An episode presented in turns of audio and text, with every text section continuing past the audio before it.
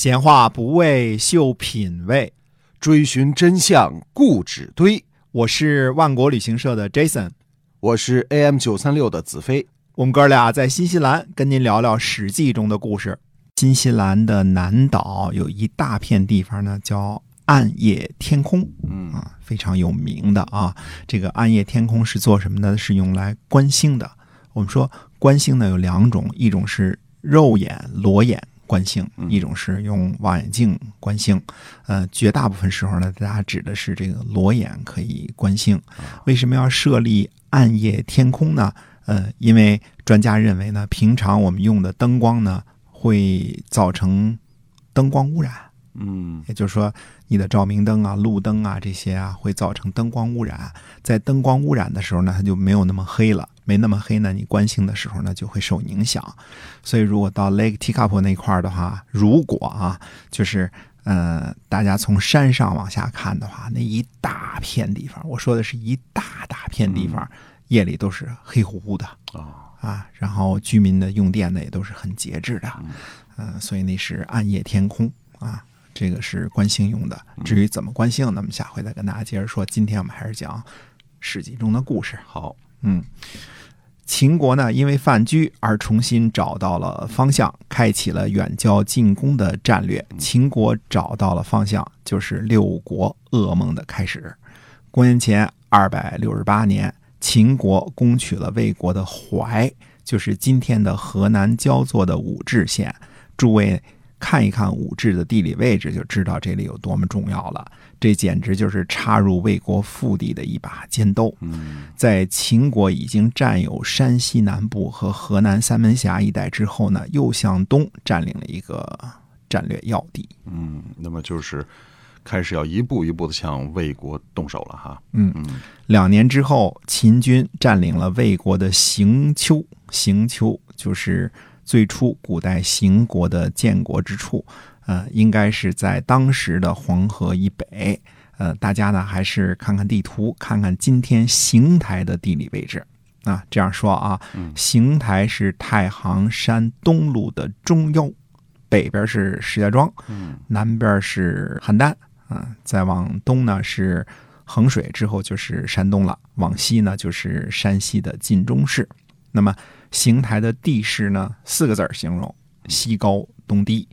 西边呢就是巍峨的太行山脉，邢台的这个北、东南三个方向呢，都是向着一望无际的华北大平原。嗯啊，这里简直就是用兵的绝佳位置哎。秦军占领了邢台之后呢，怎么说呢？可以俯瞰六国了，嗯从山头往下看了。啊，他就占了高地哈。嗯，所以他占了这样的一个绝佳的中央地带呢，就可以高屋建瓴了。对，呃，邢台的曲县当中呢，有个地方叫巨鹿，相信大家都听说过啊。这个后来西楚霸王项羽在这里破釜沉舟，打赢了灭秦最关键的一仗啊。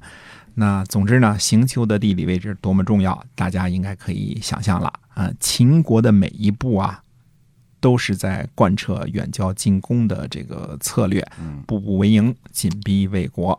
而且呢，我们说过啊，秦国人地理学得好，哪儿高哪儿低弄得挺清楚。，对，嗯没错啊。嗯，那么秦朝失败的关键一仗是输在巨鹿，这是否是一种报应？呃，就是这里就是可能是啊，我觉得是有这种 天道往复的感觉啊，嗯，这就是所谓的兵家必争之地。嗯嗯，到了公元前二百六十六年，范雎的计策得以执行，秦国的形势呢一片大好。秦昭襄王更加重用范雎，拜范雎为丞相。而这时，范雎终于要实施他的另外一个政治主张了。啊，难道是要对魏冉下手了吗？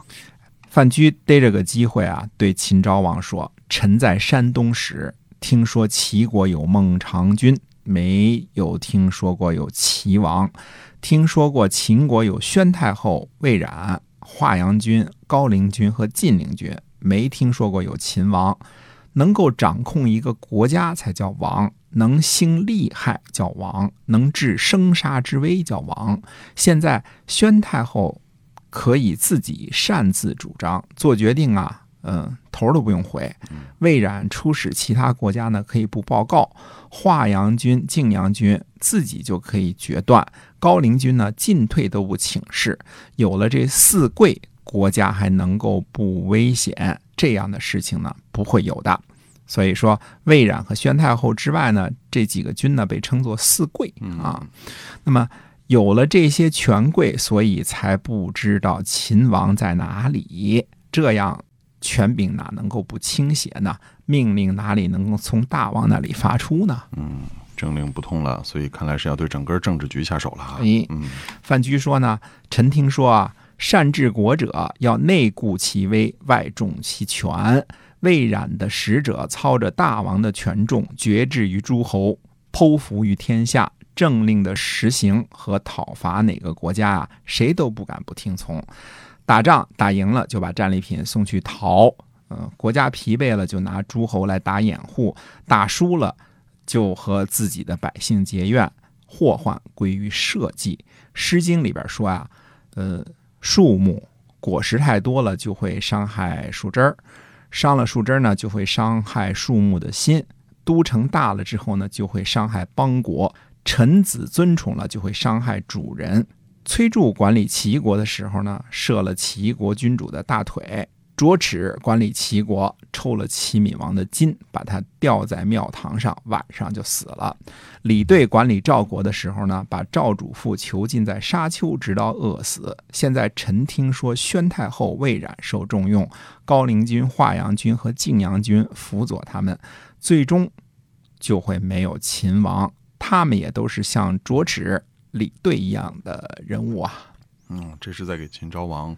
陈述权臣的厉害哈，嗯，范雎接着说呢，三代之所以亡国，都是因为君主呢把政权交给大臣，自己呢纵酒游猎，不听政事。被授权的人呢，嫉贤妒能，呃，欲下必上，为了成就自己的私利，不为主人着想，而主君不觉悟，所以亡国。现在各个级别的官吏，大王的左右都是魏冉的人。看见大王在朝堂上独立，臣为大王恐惧。万世之后，拥有秦国的可能并不是大王的子孙呐！就是说大王最后可能是身死族灭，这个风险是够大的。嗯，秦昭王听后呢，大为恐惧，于是呢，拜范雎为丞相。是这个时候拜范雎为丞相的，收回了魏冉的印信，命令他回到他的封地逃，就是救国去了。嗯嗯。秦王命令呢，呃，供给车辆和牛马替魏冉拉行李，嗯，总共动用了一千多乘车。这出关的时候啊，这个官员查看魏冉的宝贝，发现啊，魏冉的这个珍宝啊，珍怪宝物比秦王的还多呢。看来魏冉也不是个清官哈。呃，是啊，你挣的比老板都多，那不等着被放逐吗？对，看来这个秦昭王对这个舅舅啊还是不错的，否则这些宝贝就不让出关了。嗯，没错。那么其他的几位呢？呃，应该也是失去了权柄，各自救国啊，就各地在封地去做你的小封君去了。宣太后呢也失去了权柄，等于是内阁被解散了。那么。是不是从此大权就全部操纵在秦昭王之手了？还有他无比信任的丞相范雎先生啊！哎，那么范雎的故事讲完了吗？哎，范雎的故事还没有，但是我们暂时先搁一搁。在范雎先生就任秦国丞相，以及魏冉带着一千多乘车的宝贝去定陶的公元前的二百六十六年啊，呃，赵国的赵惠文王族继位的是赵孝成王，呃，赵孝成王年幼。赵太后用事，嗯，看来这太后当权一兴起来就不是单奔的啊！秦国完了就是赵国，嗯，那么我们下一期看看赵国的太后又有什么样的故事？